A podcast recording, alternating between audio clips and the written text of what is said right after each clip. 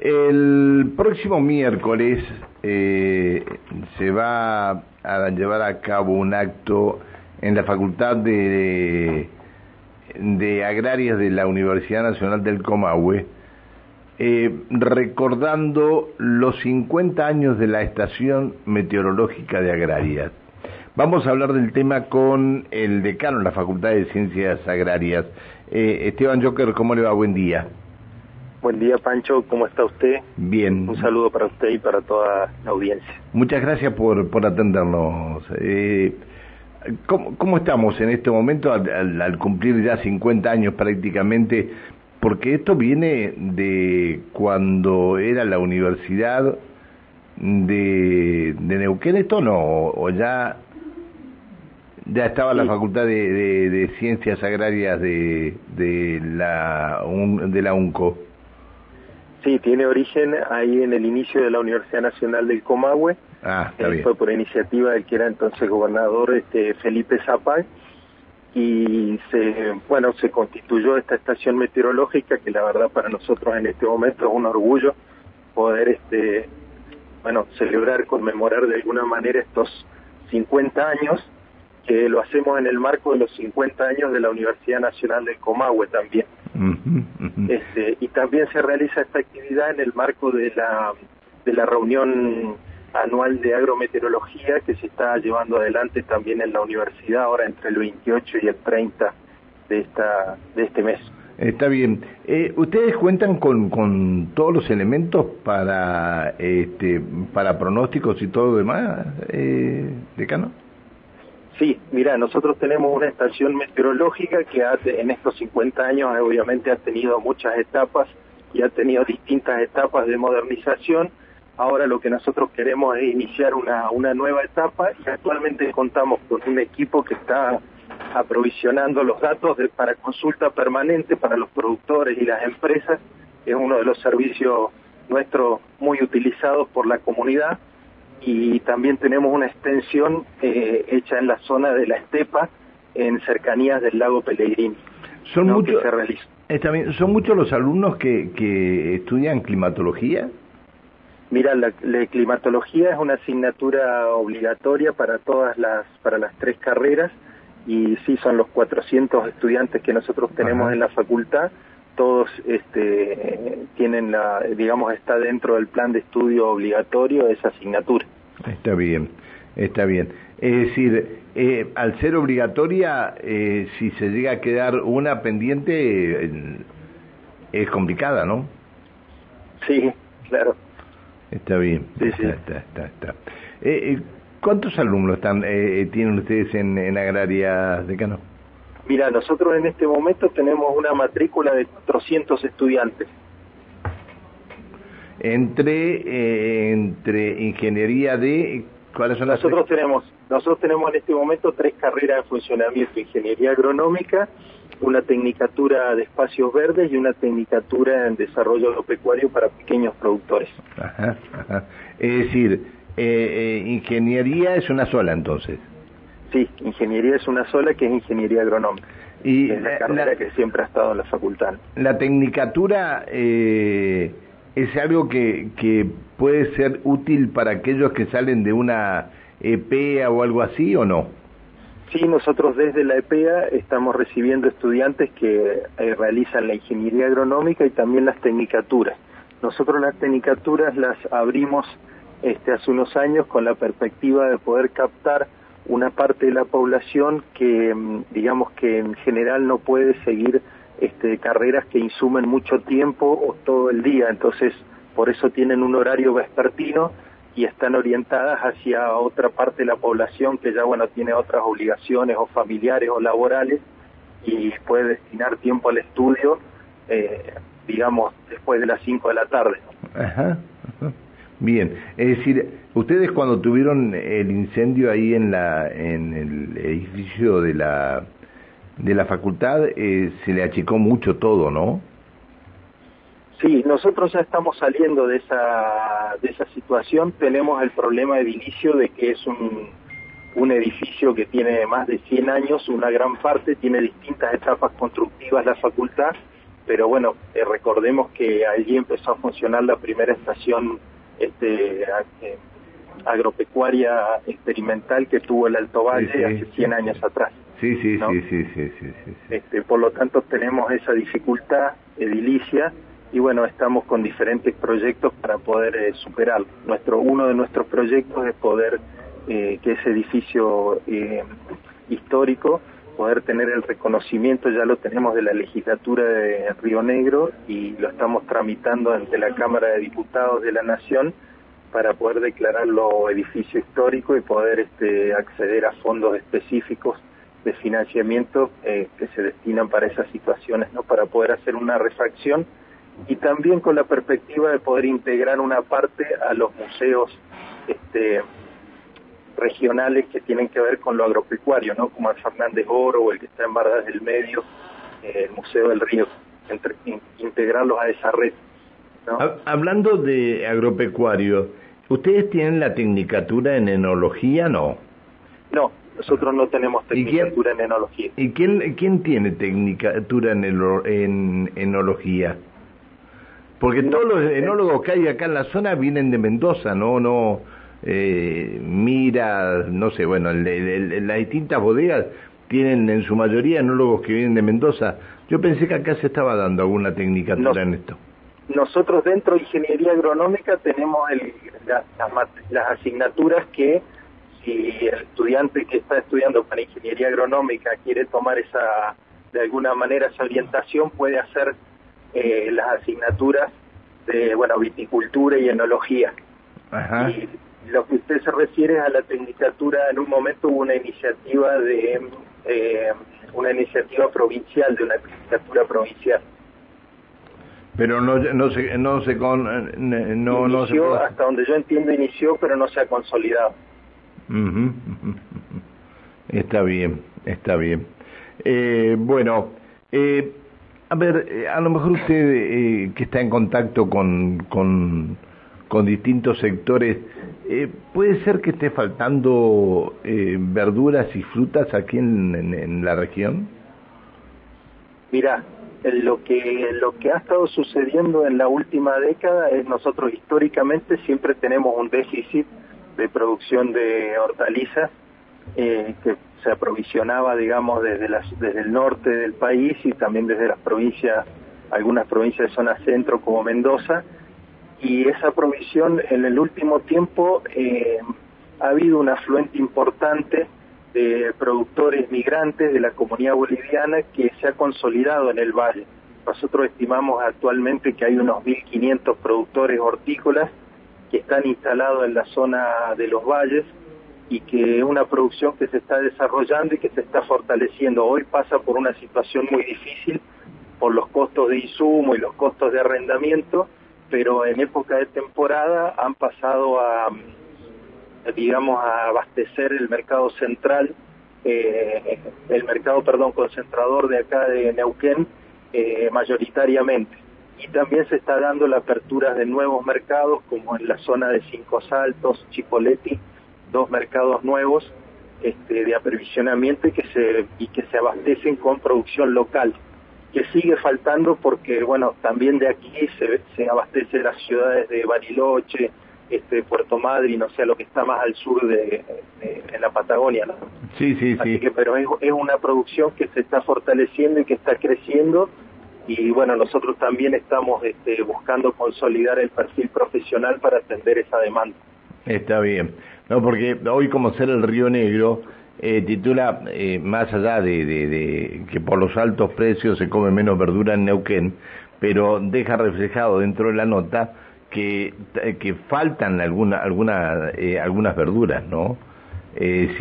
y otra, el precio se fue a las nubes, se fue. Para muchas familias es imposible este, llegar a, a comer lo que comía anteriormente, cuando la papa y el pan era lo más, este, lo, lo que más se comía en época de pobreza, eso este, está, está impactando en, en, las bocas de venta, ¿no?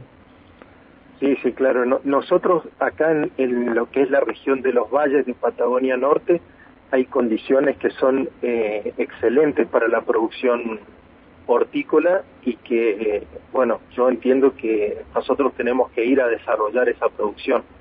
A la parte que nos toca a nosotros es la formación de recursos humanos para, para poder llevar adelante y después, bueno, hay que proveer de infraestructura, financiamiento, eh, acceso a la tierra, eh, eh, para que esos productores que se dedican a esa actividad puedan consolidarse. Claro. hoy hace una comparación el Río Negro de los precios que había en el 2021 y los precios que hay ahora en el mercado concentrador, ¿no? Está hablando de, a ver, el zapallito de 1260 eh, los 18 kilos se fue a 5.000. La lechuga mantecosa, los 10 kilos debe ser este, 1.050 a 2.250. Eh, la zanahoria no aumentó tanto, la selga tampoco, el tomate redondo está más o menos. Eh, la palta de 3.900 los 10 kilos a 12.500 los 10 kilos.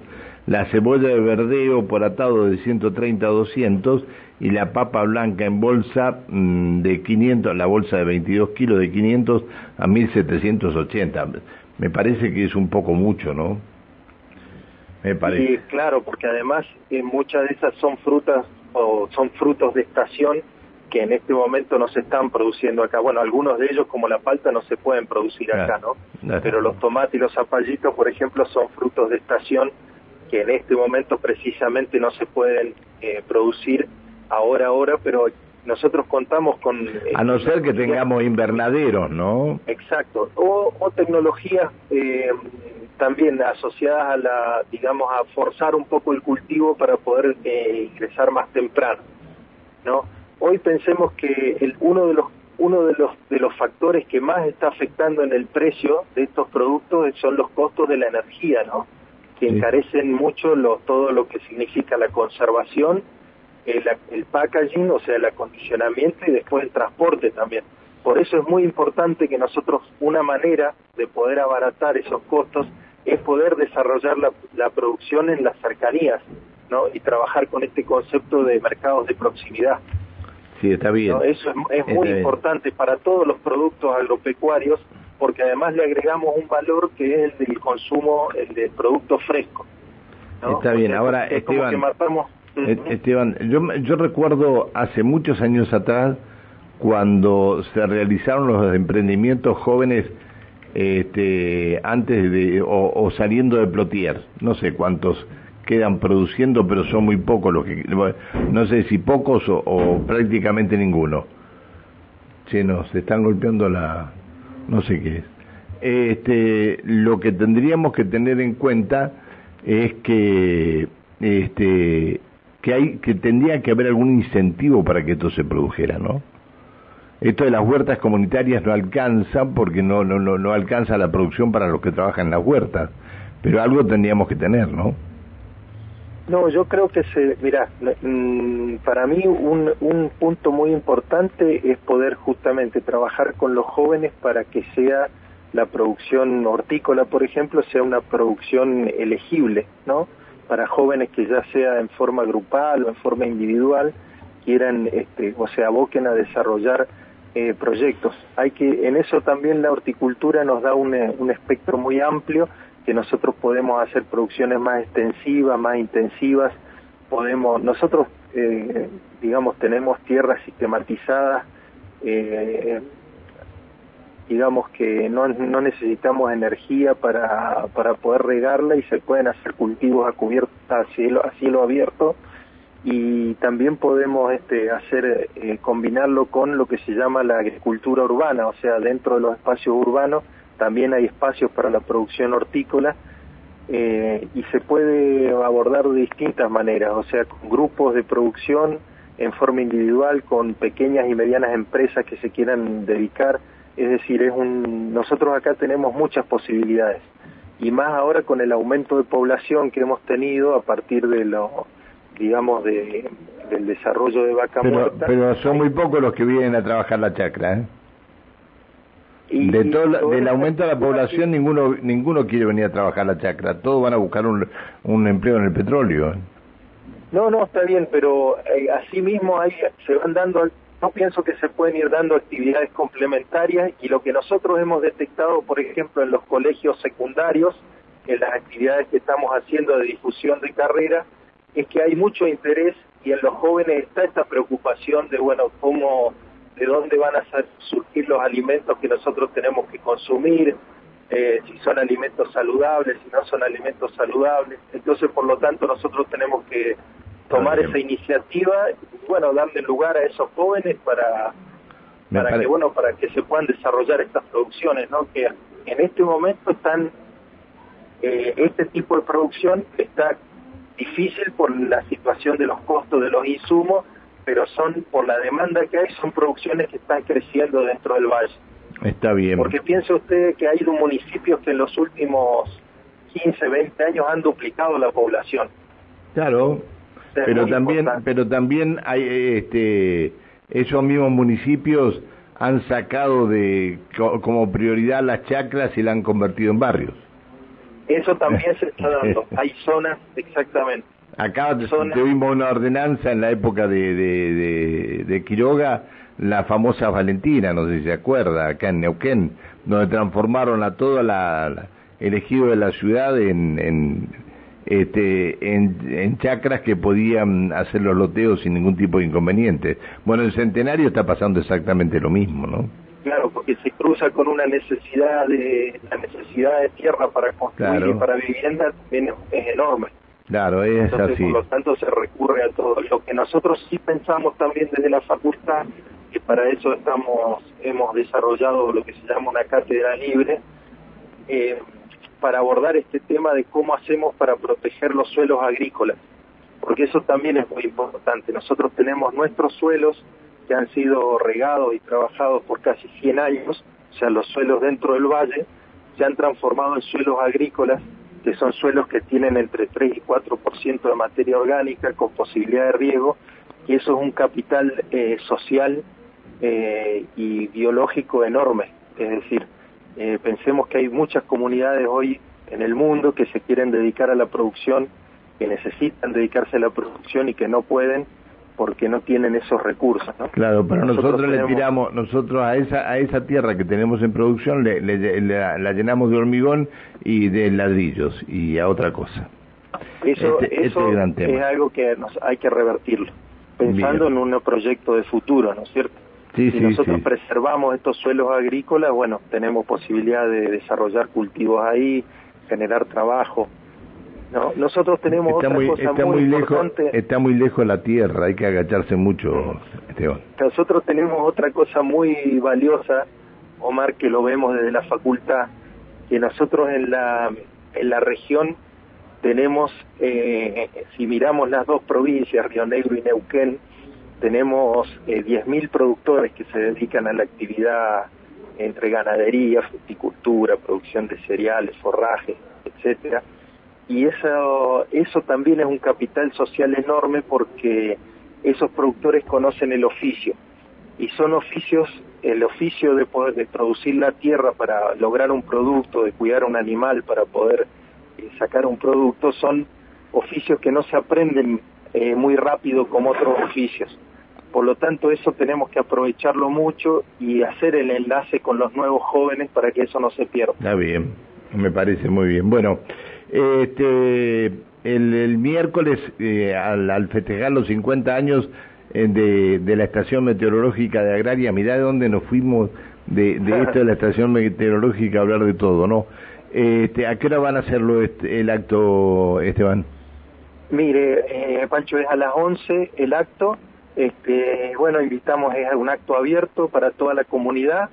Este, nosotros la verdad que nos pone, nos da una alegría enorme poder este, conmemorar estos 50 años que son de trabajo continuo. Y yo quiero agradecerle a todos los docentes que se han dedicado y que se dedican a mantener ese proyecto, porque además tiene la jerarquía de que es la, la única estación en el Alto Valle que tiene esa antigüedad y continuidad de datos de 50 años. Por lo tanto, hoy es un insumo para muchos investigadores que están abordando el, el estudio del, de las problemáticas relacionadas al cambio climático.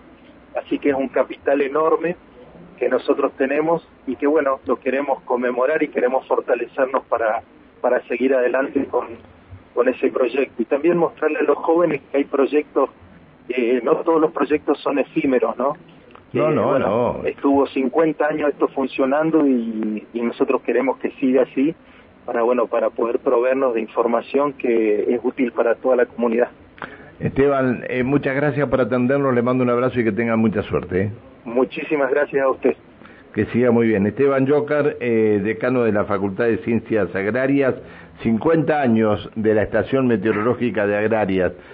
fue creado en el año 68, en tiempo de la Universidad de Neuquén, y se consolidó a partir de 1972 con la transformación y fundación de la Universidad Nacional del Comahue.